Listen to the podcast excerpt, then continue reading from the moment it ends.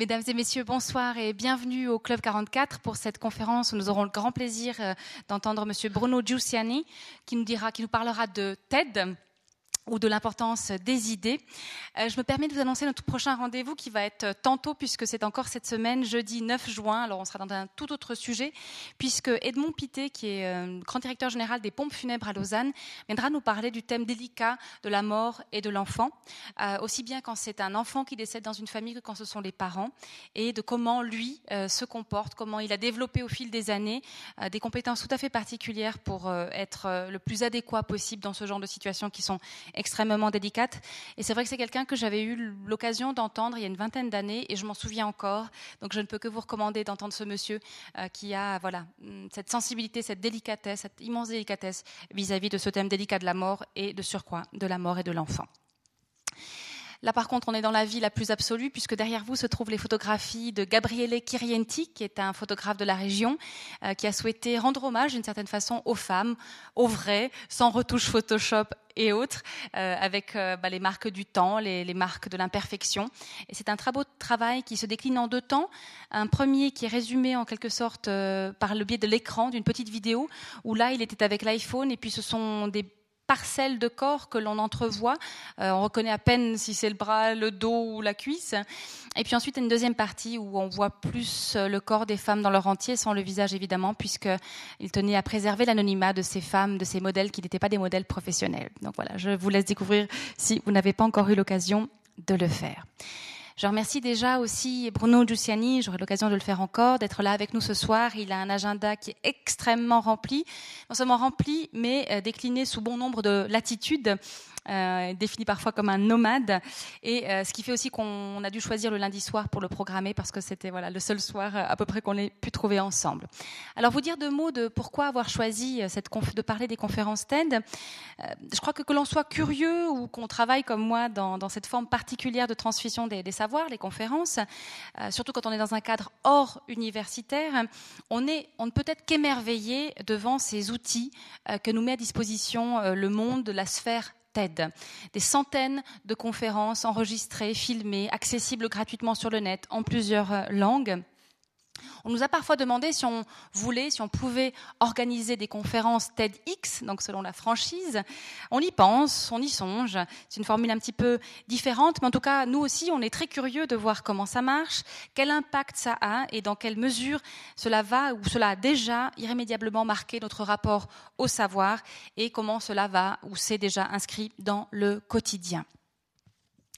Alors pour en parler, Monsieur Bruno Giussiani, qui est donc euh, Monsieur Conférence TED Europe, mais qui est, je crois, surtout Monsieur Conférence TED Global. Il vous racontera, il vous expliquera un petit peu tout ça tout à l'heure.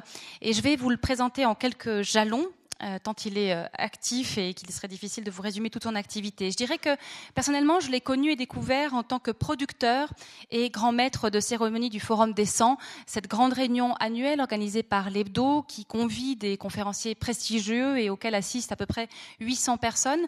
Euh, chaque année, ce sont 100 personnalités qui font la Suisse romande qui sont, qui sont présentées, qui sont honorées d'une certaine façon et qui participent aussi à cet grand événement.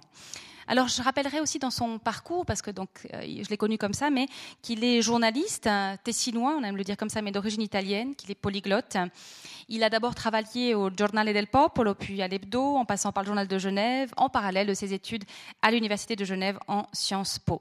94 est une année importante dans son parcours puisqu'il est envoyé à New York par l'Hebdo et qu'il en revient avec un article, le premier de cette importance en Suisse romande, qui évoque la révolution qu'allait opérer un certain Internet qu'on pratique tous aujourd'hui au quotidien, ou presque. En tout cas, c'est un événement qui a profondément bouleversé nos vies. Alors, il travaille pour l'hebdo, mais je dirais le temps lui a donné raison, justement. Et donc, euh, quand il revient aussi, c'est le lancement du site internet de l'hebdo, qui s'appelait Webdo. Et il aime bien aussi rappeler cette anecdote. En 97, il présente Internet aux conseillers fédéraux. Et il aime bien souligner le fait que le plus curieux était Monsieur Formidable, à savoir Monsieur Ogui. Le New York Times lui demande de tenir une chronique hebdomadaire sur les nouvelles technologies de la communication. Il collabore aussi à d'autres médias prestigieux, dont le Wall Street Journal. Il devient responsable et aussi, euh, oui, et The Economist également. Il devient le responsable en ligne du Forum de Davos entre 98 et 2000, puis membre notamment d'un des conseils de l'Université de Stanford en Californie. Je pourrais vous raconter encore beaucoup de choses sur lui, mais je crois que vous trouverez toutes les informations sur son, site, sur son blog. Je dirais encore de lui qu'il aime à se définir comme un curateur d'idées, comme un curateur d'exposition, mais là, il s'occupe d'idées. Et je reprendrai les propos de Michel Dante dans Le Temps, qui dit de lui qu'il est un des connecteurs les plus efficaces de la scène des idées et de leur amplification sur la toile. Aujourd'hui, il se consacre presque exclusivement aux conférences TED. Il a aussi d'autres activités. Euh, comme je disais, responsable pour l'Europe, mais aussi pour Global. Il est constamment à la recherche et aux aguets pour trouver ceux et celles dans les interlocuteurs, dans les intervenants, qui portent les idées les plus fécondes, les plus innovantes, les plus révolutionnaires. Si je devais vous donner quelques mots qui me semblent caractériser M. Bruno Giussiani, je dirais avant tout intelligence, mais aussi intuition, élégance, pédagogie, cosmopolitisme. Voilà comme ça c'est comme ça que j'aimerais vous présenter et inviter M. Bruno Giussiani à me rejoindre sur scène. Je vous souhaite à tous une très bonne soirée. Merci. Merci beaucoup. Merci. Merci et bonsoir à tout le monde. C'est un plaisir d'être ici. Ça faisait longtemps que je ne suis pas revenu dans la région. Euh, Marie-Thérèse m'a demandé de vous raconter un petit peu. Ah, il faut changer je vous laisse faire. M'a demandé de vous raconter un petit peu ce qu'on fait à TED, qu'est-ce que TED, euh, et quels sont les mécanismes qu'on utilise pour euh, identifier et pour disséminer autour du monde ce qu'on appelle des bonnes idées. Nous, on a un slogan qui dit Ideas worth spreading, c'est-à-dire des idées qui méritent d'être partagées. Et ça, c'est au fond ce qu'on essaye de faire dans cette euh, organisation. Alors, je vais vous raconter ça à travers cinq ou six mécanismes, donc euh, cinq ou six stratégies qu'on a adoptées pour aider la connaissance et les idées à se euh, diffuser autour euh, du monde. Pour chacune, je vais utiliser un exemple d'un projet qu'on mène dans le cadre de cette organisation. Mais tout d'abord, il faut que je vous dise qu'est-ce que c'est. C'est une organisation qui n'a pas de but lucratif, c'est une fondation en fait, qui est basée à New York, euh, qui a maintenant environ 160 employés, qui en avait 6 quand je suis arrivé il y a 11 ans maintenant. Et dont le but unique est de créer une plateforme pour identifier de bonnes idées. Et la définition d'idée est importante parce que c'est juste un, petit mot, mais qui euh, résume beaucoup de choses connaissances, recherche, découverte, euh, sagesse, expérience, etc mais pour les identifier, identifier des gens qui portent des idées importantes et les aider à les distribuer le plus largement possible. Le mot-clé, c'est le plus largement possible. Et, nous, on a, toute notre activité est basée uniquement sur ça. Après, je vous dirai aussi comment on paye pour ça, mais, mais toute notre activité a uniquement ça comme, euh, comme but.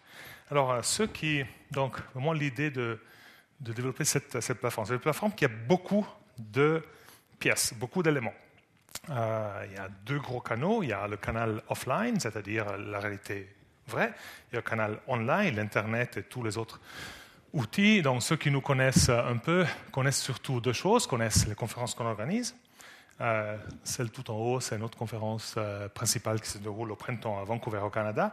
Environ 1500 personnes dans un théâtre qu'on a construit exprès pour euh, ça. Euh, et si vous voulez qu'on discute, je vous dirai pourquoi on l'a fait et comment on l'a fait. Mais c'est notre théâtre qui est dessiné sur mesure pour ce qu'on fait.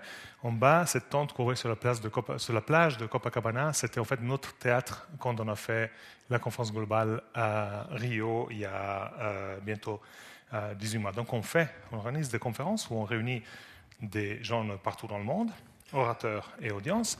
Et puis le deuxième grand pilier, évidemment, c'est la vidéo on enregistre ce qui se passe sur scène, on l'enregistre en qualité télévisuelle. En réalité, le théâtre est en effet un studio télé quelque part, avec une vraie audience qui est là vraiment pour écouter, mais toute la structure technique est la structure d'un studio télé, donc on enregistre en qualité télévisuelle, euh, et puis on diffuse le contenu de ces interventions euh, à travers le euh, monde. Ça, c'est nos deux piliers principaux, mais il y a, et d'ailleurs on fait les choses apparemment pas trop mal, puisque ça, c'est le chiffre de vidéos vues chaque année sur notre plateforme. Euh, on a un peu dépassé, on a un milliard 100 millions maintenant. et il y a toute une série d'autres choses qu'on fait qui font partie de cette plateforme. On publie des livres, on a un projet, un, programme pour identifier des jeunes leaders du futur dans chaque domaine et les faire entrer dans notre communauté.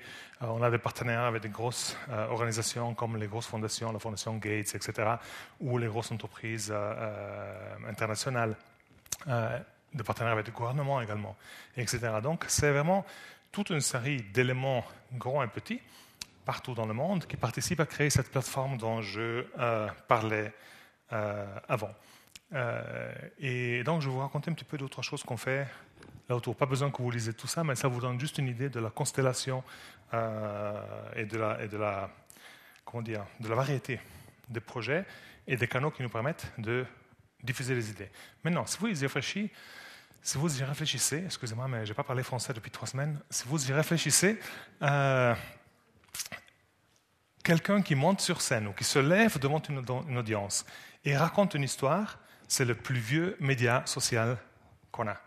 C'est purement du storytelling, c'est je partage ce que je sais, ce que j'ai vécu, ce que j'ai euh, euh, ressenti, ce que j'ai appris avec quelqu'un d'autre. Et donc cette plateforme a à faire uniquement avec ça, à faire avec le plus vieux média social qu'on a, quelqu'un se lève devant d'autres et raconte une histoire. Euh, on vient d'ailleurs de publier un livre qui raconte, qui explique comment raconter une histoire. On nous a demandé depuis des années, vous faites des choses tellement formidables, pourquoi vous ne donnez pas la recette? On a publié ça il y a trois semaines. Euh, c'est justement comment apprendre à raconter une histoire de façon efficace, pertinente et, forte. Mais bon, je vais vous raconter quatre ou cinq choses qu'on fait pour faciliter la diffusion d'idées. La première va vous sembler un peu banale, mais elle est très importante et elle était plus compliquée qu'on s'attendait. Et c'était la question de comment est-ce qu'on euh, rend l'accès aux vidéos que nous produisons et que nous diffusons via Internet et toute une série d'autres canaux euh, le plus simple possible. Euh, donc vous le trouvez sur beaucoup de, sites Internet, aussi sur les téléphones et les tablettes. Euh, plus à la télévision, etc. Je vais vous montrer un exemple euh, tout à l'heure. Comment est-ce qu'on facilite l'accès? Euh, Et quand vous alliez sur notre site en 2006, quand on l'a lancé, il, était comme ça et il disait, vous voyez la ligne tout en haut, des interventions intéressantes faites par des personnes remarquables, gratuites pour tout le monde, free to the world. Et tout était vrai, sauf la partie pour tout le monde, parce que tout était uniquement en anglais. Donc, si vous ne parlez pas l'anglais suffisamment bien pour écouter un speech sur la physique quantique, tant pis pour vous. Euh, donc, c'était pas, c'était une promesse qui n'était pas tout à fait maintenue. Et, dès le moment où on a lancé le site, on s'est rendu compte de cette, de cette euh, limite et on a essayé de trouver une façon pour la dépasser. On en a trouvé plusieurs. Une, c'est simplement le sous-titrage.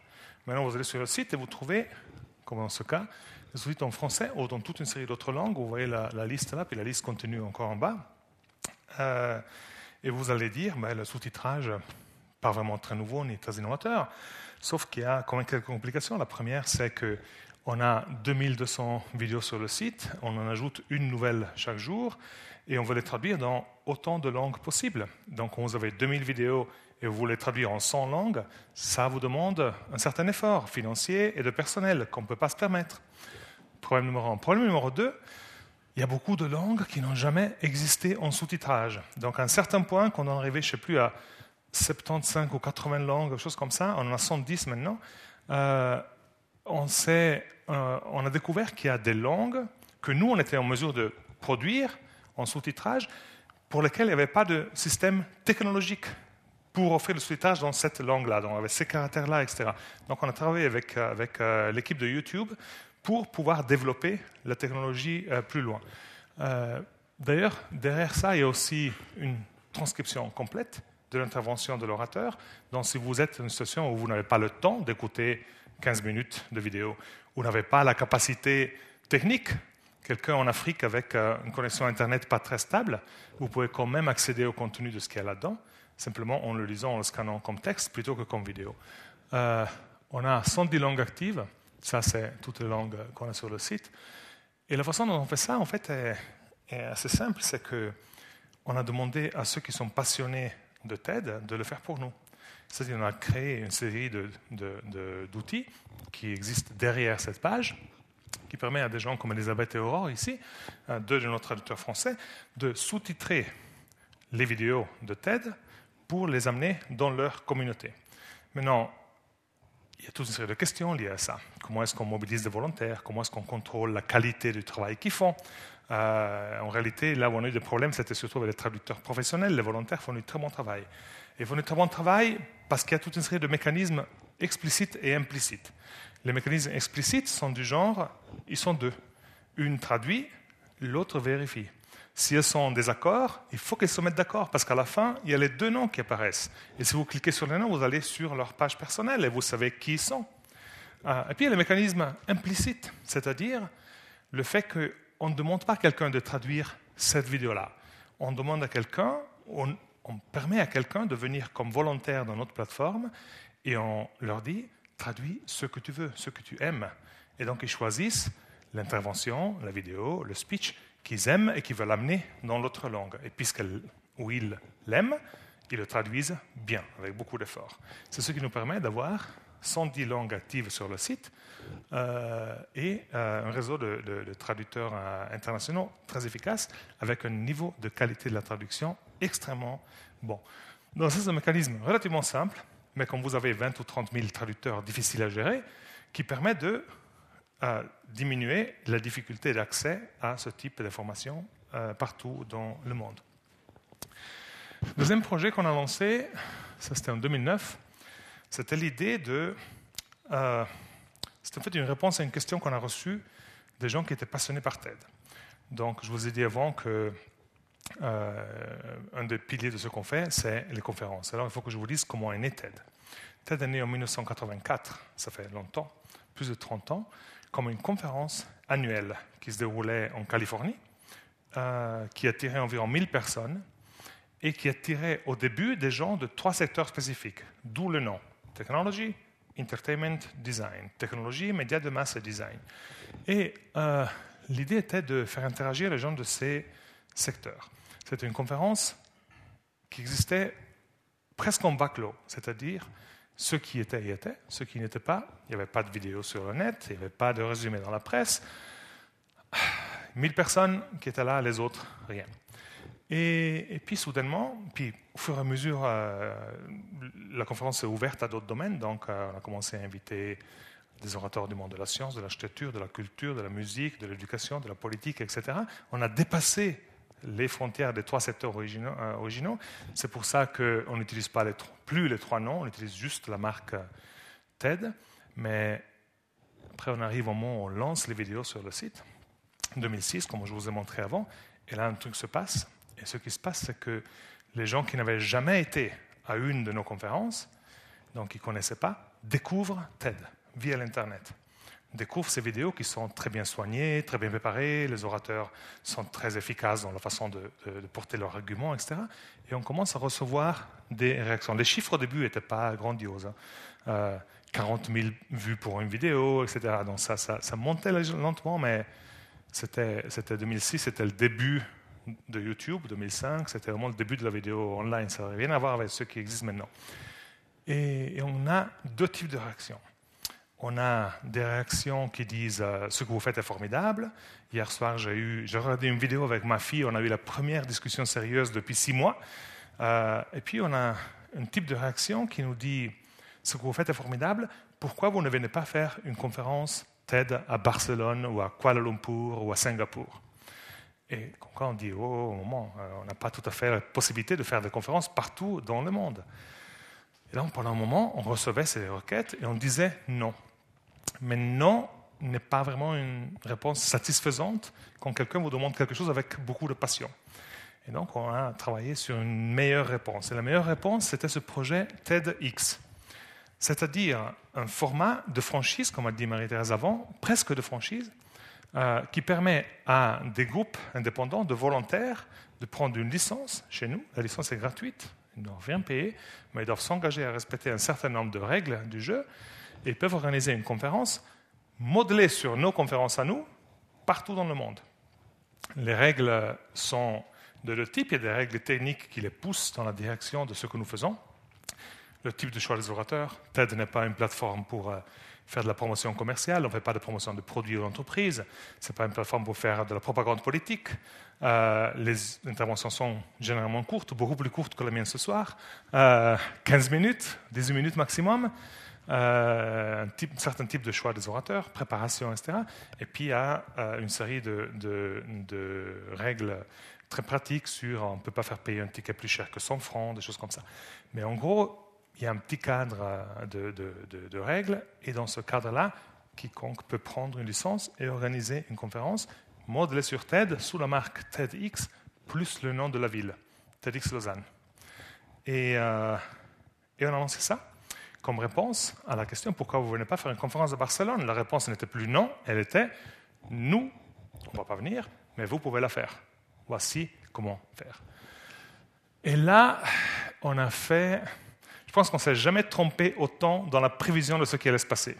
On a fait beaucoup d'erreurs dans, les années, mais là, on s'est vraiment trompé au niveau de la, projection de ce qui allait se passer, parce que nous avons planifié pour 30 conférences par année autour du monde. Et on se disait, ça va être formidable, nous en avons deux, on va passer à 30. Quelle croissance? 3200 l'année passée. Euh, et, donc là, on a dit on peut pédaler hein, au début pour poursuivre la croissance. Euh, maintenant, on a dépassé les 15 000 conférences euh, au total. Et, ça continue de croître. Euh, et, ce qui est formidable dans ce modèle, et c'est vraiment un, des, piliers de ce que nous faisons, c'est que ça crée soudainement 3200 communautés de gens comme celle-ci qui se retrouvent une soir, un soir, une journée, à discuter, à partager des idées, à apprendre des choses, à contextualiser des situations, euh, et, tout ça partout dans le monde, dans 170 pays. Je vous donne juste quelques exemples. Ça, c'est toutes des photos de quelques événements euh, TEDx. Le grand X en bas à droite, c'était Dubaï. La grande foule, là, c'est 10 000 personnes dans un stade à Buenos Aires. Euh, là, par contre, c'est que deux, mais ils étaient sept euh, sur la péninsule antarctique. Là, hein, ils sont arrivés là, ils ont déroulé leur banderole et puis ils ont fait leur petite conférence. Deux parlaient, les autres écoutaient, etc. ça, c'est Pompéi, en Italie, les ruines de Pompéi. Euh, tout au haut là, Tunisia, It's now time for the rest of the dream. Ça, c'était juste un mois après le printemps arabe en Tunisie, après le départ de Ben Ali de Tunis pour l'Arabie saoudite. Un mois après, il y avait une conférence qui parlait évidemment de quel avenir pour la Tunisie, sous le nom TEDx. Alors, ce qui est intéressant, vraiment, nous, en sommes très fiers. D'ailleurs, notre team ne participe pas du tout à l'organisation de ça. Nous donnons une licence, nous donnons du coaching euh, aux organisateurs, mais nous ne participons pas du tout. Et la raison pour laquelle nous sommes fiers de quelque chose comme la Tunisie ou ailleurs, il y a eu des événements en Libye, en Syrie, en Syrie au Yémen, en Arabie Saoudite, etc. Euh, je suis allé à cette conférence et j'ai demandé à l'organisateur pourquoi est-ce que tu as organisé ça sous la marque TEDx, c'est Tunis TEDx Carthage. Euh, il aurait pu le faire sous le nom le Forum pour l'avenir de la Tunisie. Et puis il m'a dit, mais en fait, si je faisais sous un autre nom, un nom que personne ne connaît, on aurait commencé à regarder avec qui j'étais associé. Est-ce que j'étais associé avec l'ancien régime? Est-ce que le patron de la société de télécom était parmi mes amis et donc il y avait peut-être des liens particuliers? Par contre, là, soudainement, en utilisant la marque TED, on nous donne un espace de discussion neutre, tout fait, tout prêt, et en plus, les gens savent que derrière, il y a ce grand mouvement international qui nous regarde. Donc, ils ne vont pas nous embêter trop. Et ça, c'est quand même quelque chose d'assez formidable, parce que bien sûr, une autre conférence à la chaux de fond, c'est une belle conférence, mais c'est une conférence. Là, c'est transformationnel, c'est un espace qui n'existait pas avant. Et soudainement, on se retrouve avec plein de ces espaces autour du monde et des communautés qui interagissent dans euh, ces espaces. Euh, il y en a eu à la NASA et ailleurs. Il y en a eu sur ce hôtel flottant au milieu de l'Amazonie. Et il y en a eu dans des huttes au milieu de la bidonville de Kibera à Nairobi. Euh, donc vous voyez, on passe de 10 000 personnes dans un stade de Buenos Aires euh, à l'opéra de Sydney à une hutte à Nairobi. Et c'est toujours le même modèle, c'est toujours le même, la même approche, le même type de formule. Donc c'est très adaptable à la réalité locale. D'ailleurs, tout ça se déroule en général en langue locale, parfois en anglais, mais souvent en langue, en langue locale. Et ça permet donc à beaucoup de gens, à beaucoup d'idées et de connaissances locales et régionales d'émerger, de se diffuser Tout ce qui se passe là, d'ailleurs, est filmé aussi que, bien que nos événements, est mis sur un canal spécifique YouTube qui a maintenant 68 000 vidéos, quelque chose comme ça, dans, dans, beaucoup de langues différentes. Donc ça, c'est aussi une autre méthode pour faciliter la diffusion d'idées et surtout pour faciliter la création d'espaces où les idées peuvent être partagées et discutées. Ça, c'est d'ailleurs la liste des événements qui se sont passés ou qui vont se passer euh, en Suisse sous la marque TEDx. Vous voyez qu'il y en a euh, déjà pas mal. Et ça, c'est ceux qui... Oui Et ça, c'est ceux qui sont prévus. Je ne sais plus si les les bleus foncés sont ceux où il n'y a plus de tickets ou vice-versa, mais en tout cas, vous voyez que c'est bien sûr concentré en Amérique du Nord en Europe, mais c'est quand même distribué un peu partout, du, Pacifique jusqu'au sud de, l'Argentine, etc. Donc c'est vraiment un mouvement euh, global. Troisième façon de faciliter la diffusion d'idées, c'est de mettre à disposition non seulement des vidéos et non seulement des histoires, c'est-à-dire le contenu des vidéos, mais de mettre à disposition des outils.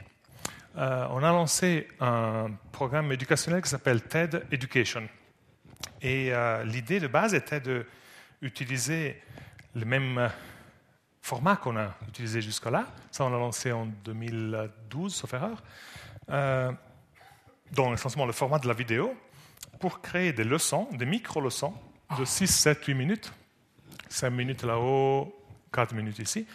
en fait, sur des thèmes scientifiques et autres, euh, mais des courtes vidéos animées. Donc ce n'est plus un orateur qui se lève devant une caméra et raconte, ou devant une audience et raconte, mais c'est quelqu'un qui raconte en voix, et puis le tout est animé par un dessinateur. Et le but de ça était de permettre l'utilisation de ces vidéos dans les écoles, c'est-à-dire pendant le cours. C'est pour ça qu'elles sont courtes. C'est une vidéo de 20 minutes, c'est un peu difficile d'avoir ensuite une discussion qui fasse sens avec une classe de 20 personnes. C'est une vidéo de 6 minutes, on peut la montrer, et puis on peut en parler et discuter. Donc, comme un support pédagogique, surtout pour les enseignants. Et au-delà de ça, il y avait aussi toute une série d'outils qui permettaient à chaque enseignant de choisir une vidéo, de créer autour de ça tout un curriculum, ajouter les documents que les étudiants doivent lire, ajouter des tests que les étudiants doivent faire, vérifier si les étudiants ont fait le test ou pas, euh, etc. Et, donc, euh, ces outils se sont diffusés un peu dans les écoles, notamment en Amérique du Nord et, en Europe occidentale, mais aussi ailleurs. Et là, encore une fois, ce qui s'est passé, c'est que ce succès a amené à une demande de la part des utilisateurs, un peu comme dans l'histoire TEDx. Et la demande était, ça c'est formidable, c'est très bien, ce que vous faites avec les vidéos des orateurs, c'est formidable, c'est très bien, mais comment est-ce que nous, étudiants, nous pouvons apprendre à parler en public? Comment est-ce que nous pouvons apprendre à faire notre propre TED Talk? Euh, Et là aussi, on a un peu hésité sur comment est-ce qu'on va faire ça? Et puis, on a décidé de lancer un projet qui s'appelle TED Clubs. Et c'est un projet essentiellement de groupe de travail.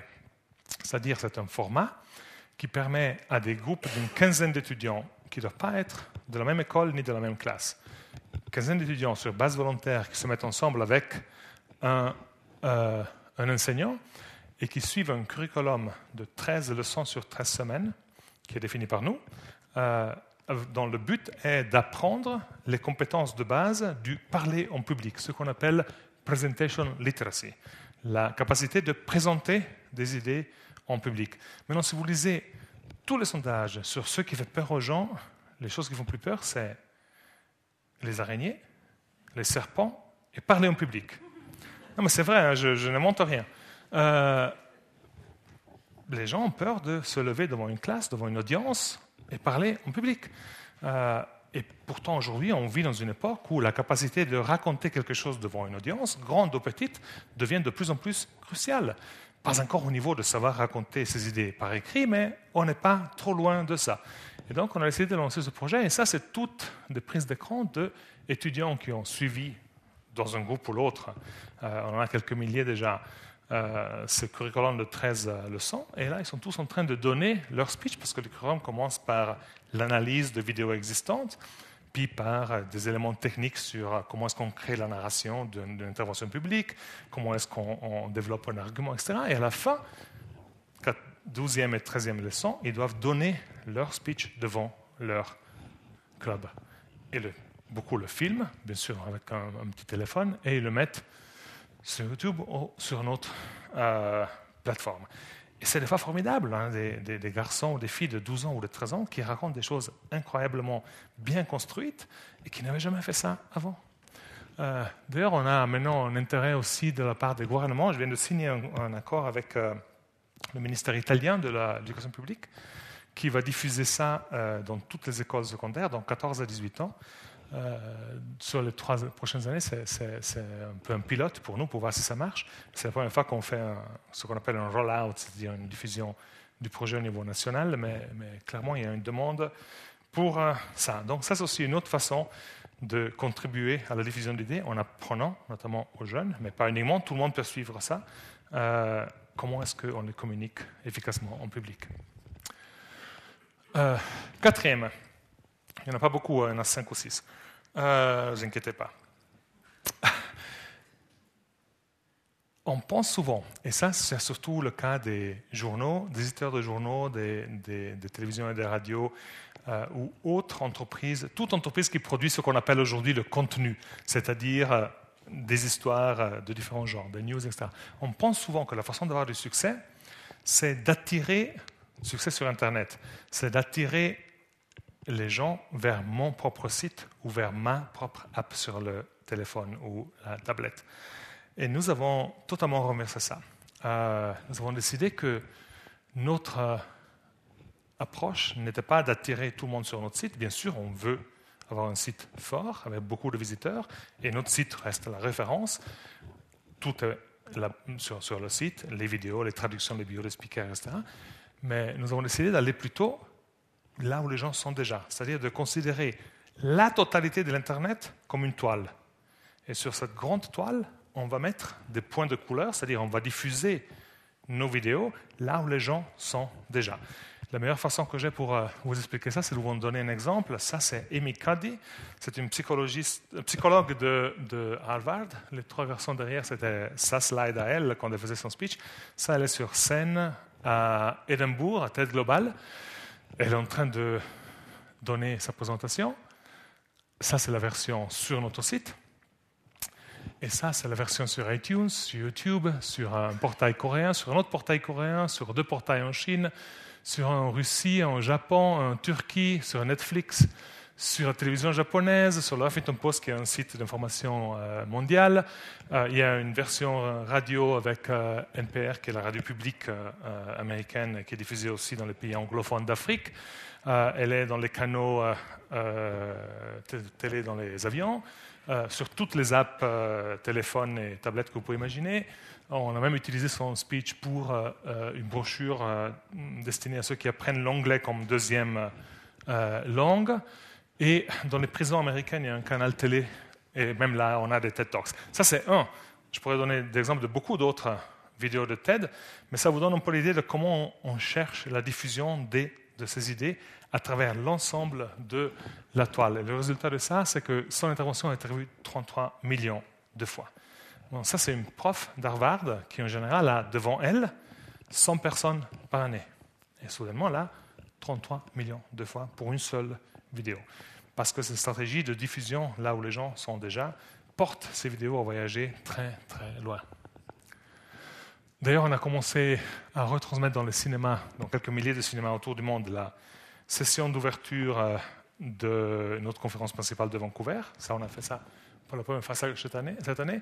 Il y a des canaux TED sur certains bateaux de croisière. Ça, c'est un test pour l'instant. Et puis sur tout ça qui est disponible surtout aux États-Unis, mais on a quand même un ou deux, c'est les consoles de, jeux Xbox. Là aussi, il y a des canaux TED où on peut visionner les vidéos. Donc, on va vraiment chercher là où les gens sont déjà. Euh, après, les gens viennent, euh, viennent aux conférences et écoutent euh, des orateurs qui racontent des choses formidables sur la science, l'exploration, les océans, etc., etc. Et puis ils se demandent, mais qu'est-ce qui se passe maintenant que cette histoire a été racontée? Quelqu'un vient et parle de sa nouvelle découverte, et puis on diffuse la vidéo, et puis la vidéo est vue par quelques millions de personnes, mais qu'est-ce qui se passe pratiquement? Est-ce que cette idée devient quelque chose, elle se transforme en réalité et là, des fois, oui, des fois pas. Des fois, les idées ont des jambes, des fois, elles n'ont pas de jambes. Euh, des fois, quelqu'un écoute quelque chose euh, dans une conférence, rentre à la maison et transforme sa vie. Et des fois, par contre, il n'y a rien qui se passe. Mais au moins pour une, une idée par année, on a décidé de créer un espace structuré pour aider cette idée à se réaliser.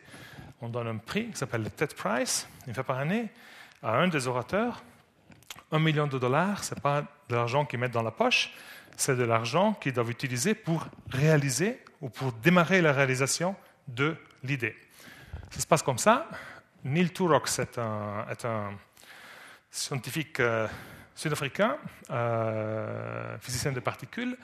Il travaille à Toronto. Il est venu à la conférence en 2009 ou 2010, je ne sais plus.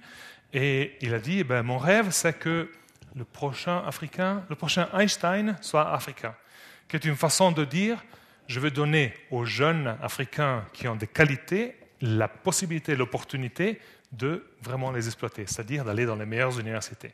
Et donc, je veux créer une série d'écoles autour de l'Afrique qui permettent à ces jeunes Africains très doués de se préparer à aller dans les meilleures universités au monde. Ça s'appelle AIMS, African Institute for Mathematical Sciences. Et, euh, et puis il a dit, ça c'est mon idée, aidez-moi à la réaliser, aidez-moi ceux dans la salle, aidez-moi ceux qui écoutent et regardent la vidéo. Il a reçu le prix et cinq ans plus tard, cinq des écoles sont déjà ouvertes et le Rwanda, sauf erreur, sera la prochaine, devrait ouvrir bientôt. Euh, donc c'est un peu comme ça que ça se passe. Au moins pour une idée par année, on a un mécanisme pour s'assurer qu'elle soit réalisée, qu'elle devienne réalité. Il y a eu des prix un peu dans tous les secteurs, protection des océans, la création d'une encyclopédie de la, vie. Ça, c'est le tout dernier, c'est Sarah Parkak, on, on, vient de lui donner le prix en février.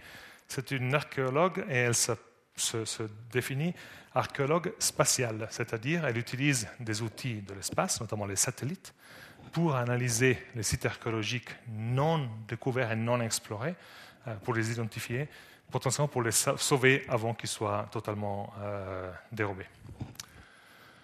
Euh, vous vous demanderez comment est-ce qu'on paye pour tout ça, puisqu'on a une fondation et donc on est à but non lucratif. Et là, on a trouvé un modèle qui est un modèle hybride, qui fonctionne pour nous. Je ne sais pas s'il fonctionne pour d'autres. On l'a construit un peu au fur et à mesure sur les années, mais ça fonctionne comme ça. On a quelques projets, notamment nos grandes conférences officielles TED, qui sont très exclusives et très chères. Et ça subventionne tout le reste. C'est-à-dire toute cette liste-là à droite, tout est gratuit. La petite liste ici, un peu payant parce qu'on publie des livres, puis publier les livres et distribuer coûte de l'argent, donc il y a un prix de couverture, mais, mais c'est quand même des prix très limités. Ça, par contre, c'est exclusif et cher. Euh, si vous voulez venir à notre conférence de Vancouver, ça coûte 8500 dollars. Euh, ça dure 4 jours. Et ça ne comprend pas l'hôtel. Euh, la chose intéressante, c'est que la conférence de Vancouver 2014, 2017, qui se déroule en avril, il n'y a plus un ticket déjà. Donc, on a l'argent pour financer tout ça. À la conférence, il y a aussi des sponsors, des grandes organisations qui mettent beaucoup d'argent pour être présents et qui va à financer tout ça. Donc, on a trouvé un modèle hybride où il y a peu de choses exclusives et chères. Bien sûr, c'est élitiste et tout ce que vous voulez, mais qui permet cette grande ouverture au niveau global avec une diffusion très généreuse et très ouverte de tout le, contenu. une il y a deux choses intéressantes dans ce mécanisme. Une, c'est que quand on a commencé à publier les vidéos sur Internet gratuitement, on s'est posé la même question que tous les autres créateurs de contenu et de savoir se sont posés, les journaux, les éditeurs de presse, la télévision. Est-ce que les gens vont encore venir à la conférence si on publie le contenu gratuitement? Et le résultat, en fait, c'est que les gens vont même venir plus. il y a même plus de gens qui demandent à, à venir. Et et en plus, tout ça a créé une dynamique qui a fait qu'il y a beaucoup de gens qui peuvent se le permettre, qui volontairement payent le double du ticket parce qu'ils veulent soutenir l'activité de la fondation. Dans la, deuxième moitié, la deuxième partie du ticket, c'est en fait une donation euh, à, la, à, la, fondation pour soutenir toutes ces activités-là.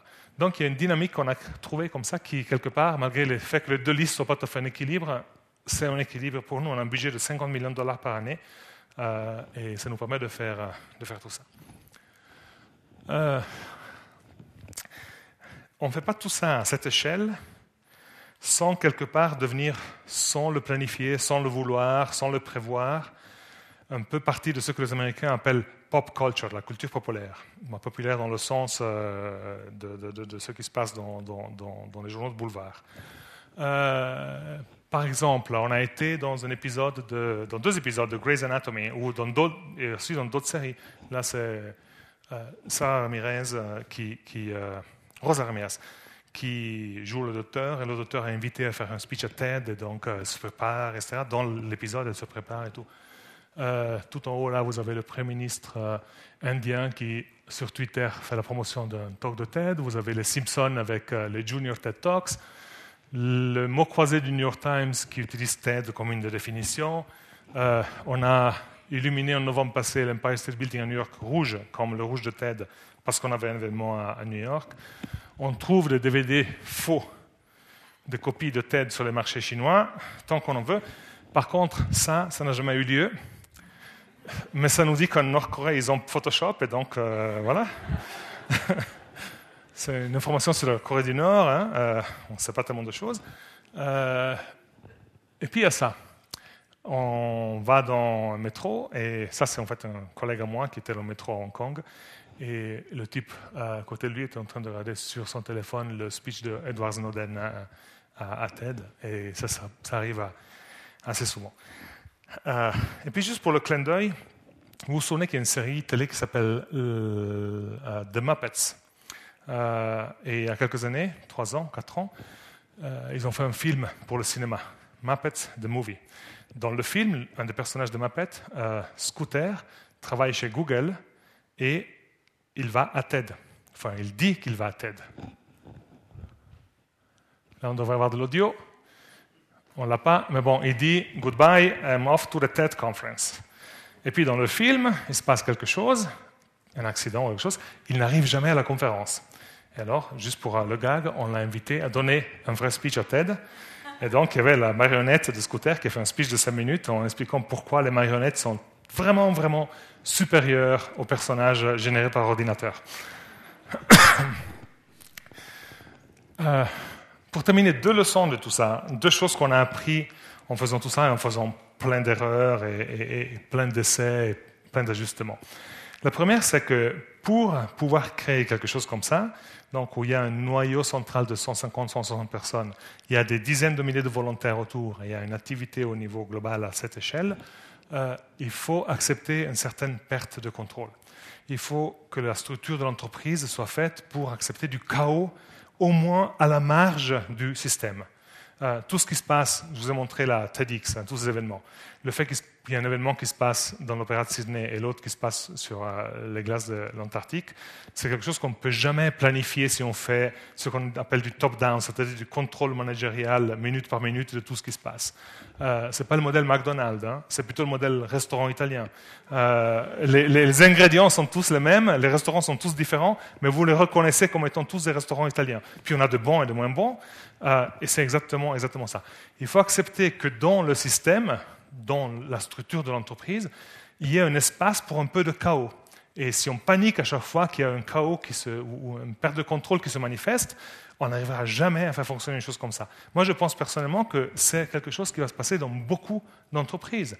Plus les entreprises s'interfacent avec les clients et avec leurs fournisseurs de façon très très proche, plus cette interface-là va être un peu chaotique nécessairement. Ce sera beaucoup plus difficile de garder le contrôle, comme on a toujours fait, du haut vers le bas, systématiquement sur chaque euh, détail. Et la façon pour pouvoir gérer ça, c'est de créer une sorte de cadre. Euh, encore l'exemple TEDx, mais je pourrais en citer d'autres. Un cadre où il y a des règles à suivre, ça, c'est ce qu'on peut faire. Là, on ne peut pas faire. Mais dans cet espace-là, vous pouvez faire tout ce que vous voulez. Vous pouvez le faire en anglais, en swahili, grand, petit, un soir, toute une journée, avec des orateurs qui parlent que de science ou de tous les sujets, dans une hutte au milieu d'un bidonville, dans un beau théâtre à Amsterdam, peu importe, tant que vous respectez les dix règles de base, c'est-à-dire celles qui définissent le cadre.